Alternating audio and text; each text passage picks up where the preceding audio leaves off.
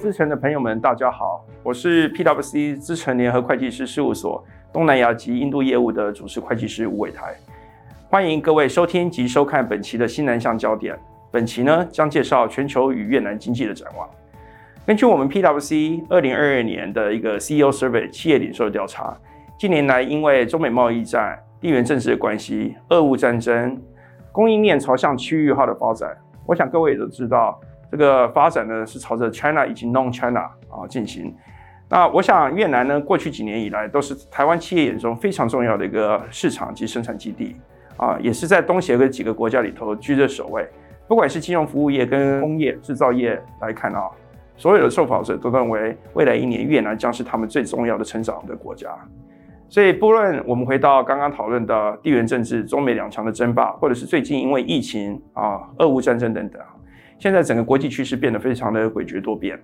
啊，我想在充满一个非常不确定性及风险的一个时代呢，我们今天非常高兴能够请到台湾经济研究院啊景气预测中心的孙明德教授，从经济学家的观点来看我们整个国际情势的变化，以及东南亚未来的一个发展趋势。各位台商朋友，大家好，我是台湾经济研究院孙明德，今天很高兴来跟大家分享全球跟越南的经济情势展望。我们知道，过去这几年，全世界经济产生很大的变化。刚开始是美中的贸易战，接下来是新冠的疫情，今年又有俄乌的战争，这些经济的因素都冲击着台湾、越南，甚至跟整个东南亚的经济都非常的有关系。所以呢，我们今天从大的趋势，从最近的经济情势来给大家分析未来的经济展望。首先，我们看到第一个部分是全球的经济展望。左边上面这个图呢，是全球的经济，在这个是从去年的五月一直到今年的五月，它对今年的预测，你会发现，其实，在去年大家都对今年蛮乐观的，那个时候觉得今年经济成长率还有百分之四，但最近这几个月呢，一直往下，它的一直往下修，最主要原因就是因为俄乌的战争让原物料的价格大涨，再加上中国的封锁造成供应链的破坏。我们看到右边上面这个是全球贸易，各位都是台商，都跟贸易息息相关。全球贸易之前大家都预估今年的全球贸易成长率也在百分之五以上，最近也开始往下修，也是因为中国封锁的供应链，还有原物料价格大涨，很多买气在缩手。那会不会影响到越南呢？其实越南受到的影响并不大。我们看到左边下面是越南的经济成长率，去年越南就比较辛苦，因为去年越南八月的时候疫情大爆发，一直到年底。慢慢的疫情开始复苏，然后呢，政府开始决定要跟疫情共存，所以越南今年的经济成长率预估是在百分之六以上，比去年大概只有一点六要好的很多，而且它的物价上涨率也没有像别的国家那么高，到百分之七、百分之八。至于右边上面的台湾也是，去年台湾经济成长表现就不错，百分之六，但最近呢，因为中国的供应链中断，再加上台湾内部有疫情，所以台湾的经济表现不如去年，但至少在亚洲四小龙里面还算表现比较好的。那我们来看一下最新这个疫情的趋势。我们知道去年是东南亚比较辛苦的时候，我们看到东南亚五个国家中间这个地方有个高峰的地方，在去年八月的时候，东南亚的疫情大爆发，所以那个时候像印尼啦、像菲律宾、马来西亚，它的感染数都非常的多。那接下来呢，到了年底的时候，其实越南就比较辛苦，一天东南亚五十万，越南就占了四十万。不过这个疫情来得及，去得也快。现在越南很多人也打了疫苗，然后很多人也也感染过了，都属于自然免疫的状态。所以越南的经济情势比起去年，现在在开始慢慢在逐季的在复苏，然后再加上各国因为疫情之后，它的防疫措施慢慢在放宽。我们这边把各个国家的防疫措施分别列举一下。越往上面，它的防疫措施越宽。比如上上最上面你看到的是美国、英国、新加坡，他们是二零二零年就已经是重灾区，所以经过两年了，他们放松的程度比较宽松。中间这一堆都东南亚国家，我们可以看到东南亚国家历经了去年的第三季一波大型的感染，那接下来呢，他们现在也慢慢在恢复，不管是入境的观光客、商务客，甚至连入境的管制也越来越少，现在只剩下台湾跟中国大陆。防疫还比较管得比较多一点。那台湾的话呢，是因为最近这个五月的时候、六月的时候，我们疫情每一天还有几万人的感染。中国大陆之前还有一波封锁，所以呢，封锁的情况或者是疫情防控会比较严格一点，当然也会破坏到它的经济。那我们来看一下，既然东南亚的防疫措施已经放宽了，那东南亚的各个国家它的经济表现有没有开始逐季改善呢？我们上面每一个色块。代表每一季的经济展望，我们看到第一条线，它是印尼。印尼在前年、在去年都有爆发，所以呢，印尼的民众黑色的那条线是正常。印尼的民众上街上去零售或休闲的民众，前两年少了很多，但是从去年开始，慢慢的恢复正常。最右边那个蓝颜色，你可以看到整个的第二季，虽然第二季还没有完全过完，但整个的印尼经济已经都回到正常，甚至那个开斋节上街的民众非常的多。接下来绿颜色的是越南，红颜色的是菲律宾。越南是比年去年比较辛苦的，越南在去年的第三季上街的人少了八成，慢慢的才复苏。从去年年底以后，你可以看到整个的越南，它整个那条绿色的线现在都已经逐步恢复正常。所以不管是它的民众的消费，或者是工商业的营运，现在都比去年八月的要好的很多。菲律宾也是一样。最后我们来看到泰国跟马来西亚，在去年的九月以后，泰国也开始解除封锁，然后呢开始回到正轨。但是泰国可惜的就是，它跟越南有点不太一样，它的观光业占的比重很大。那现在观光客还没有完全恢复，所以泰国的经济就没有像越南复苏的这么快。所以我们用这样子的一个图片来给大家看到，整个东南亚的民众除了疫情封锁的措施慢慢放宽，他们回到街上，他们的生活也慢慢正常化。那接下来就要考虑一些比较长远的因素。经济改善了，当然你的货币升贬也会不一样。今年大部分的国家对美元都是贬值的，因为去年美国经济好，今年美国要升息要缩表，所以你可以看到东南亚或者是东亚这些国家基本上全贬值，只有加拿大是升值，因为加拿大的原物料跟俄罗斯是替代品。亚洲贬值最多的是日本，因为日本的经济表现并不好，而且它还在宽松。另外一个就是每一年三千万的观光客现在都没有了，没有人去买日元。第二个是我们看到中国大陆。四月之前，因为俄乌战争，俄国有很多的有钱人还把他的钱换成人民币，所以那个时候人民币还是升的。但四月下旬以后，因为中国大陆也采取封锁的措施，它的货币比较宽松，所以它开始贬值。然后另外一个就是俄乌战争的重灾区，分别是英镑跟欧元。他们虽然战争不发生在这个地方，但也会对他们产生间接的影响，所以他们的货币也分别有百分之五、百分之六的贬值幅度。那至于我们东南亚这些地方，你会发现它的贬值幅度没有像中日韩台这些国家这么多，就是因为它的经济正在摆脱疫情，逐步的复苏，所以经济好，货币也会好。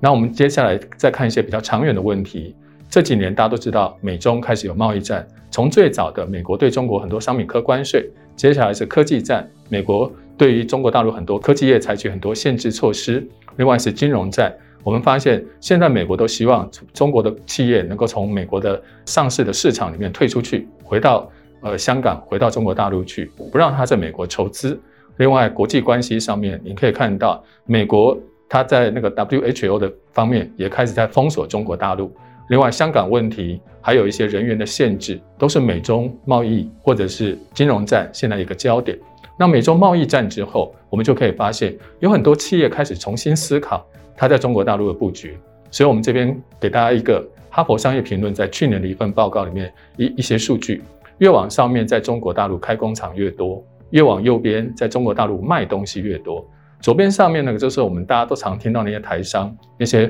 代工厂，他们现在要采取的策略是中国加一。那他们什么叫中国加一呢？如果你要卖美国，你就要加一。如果你是卖其他地方，你就留在中国大陆没有问题，因为美国跟中国大陆现在有贸易战，有关税，所以像我们那些红海啦，或者像一些代工厂啦，他们现在都采取中国加一的策略，很多的工厂就搬到越南、搬到印度、搬到其他地方。右边下面呢是留在中国大陆，因为它的市场就在中国大陆，比如说做汽车、做机械的，他们的市场在中国大陆，他们就要更在地化。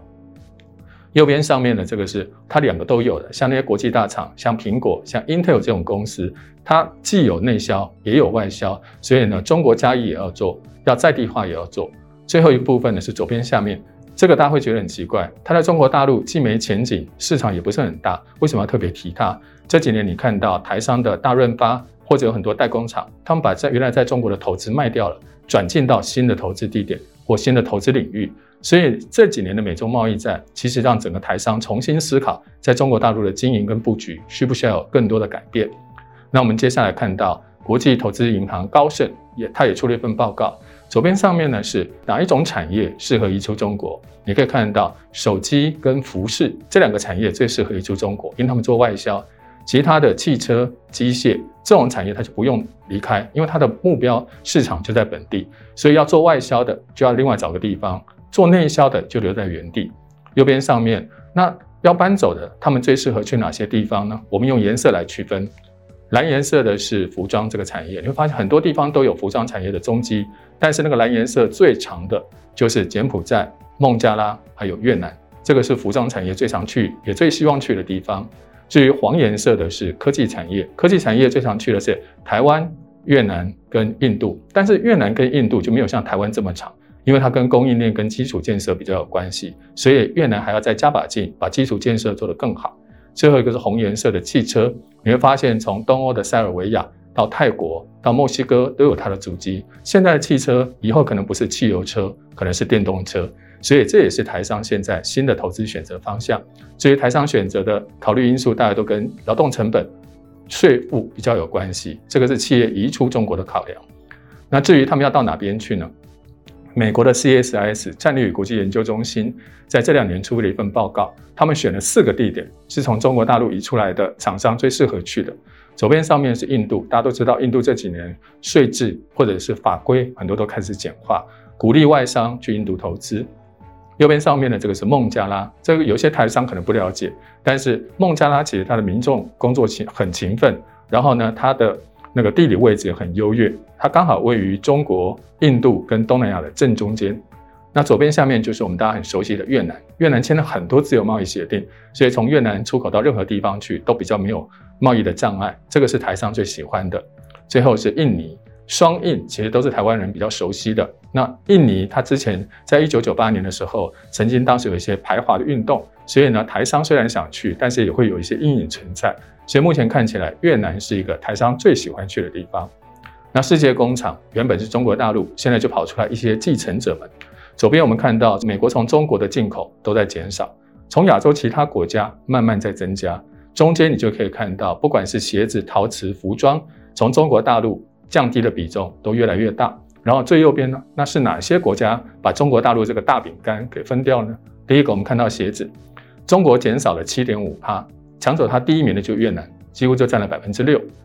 接下来的陶瓷，中有个是印度，然后接下来你再看到的服饰、皮革、钢铁这些东西，它不是越南就是印度，而且越南在中间常都扮演很重要的角色。所以世界工厂的继承者，因为中国太大了，它分出来的市场就必须要好几个国家来分。越南和印度现在看起来是最有机会争取移出来的厂商，它重要的一个一个继承者。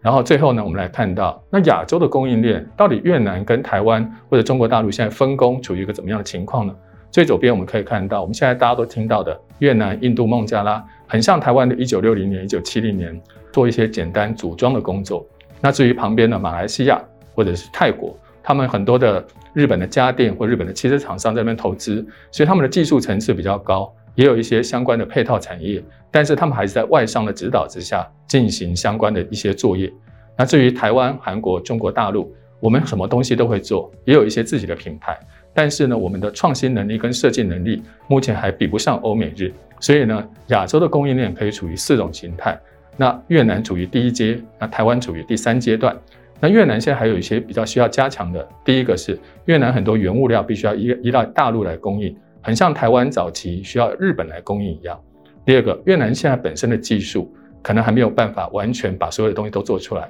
有一些需要台商的技术，有一些需要陆资的技术，光是一个纸箱就是这样。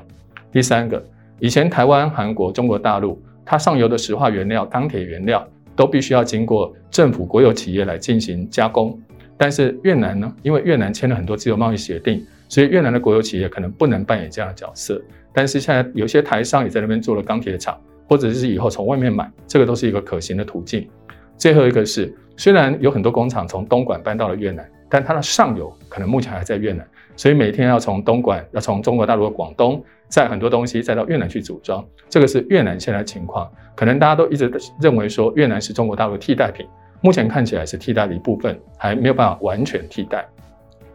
那越南现在它的好处就是对外经贸协定多。我们看到美国这两天在谈一个印太经济架构，里面有越南。中间你看到了，目前你听到的所有经济架构里面都有越南，不管是 CPTPP 或者是 RCEP 或者是印太战略的架构，你看它最右边，越南什么都有。那台湾呢，现在就比较辛苦一点，台湾正要申请加入 CPTPP，那其他的目前都还没有办法加入，所以越南对外的经贸协定多，对于台湾的企业来说，如果在那个地方投资，它的外销就比较不容易受到太多的阻碍。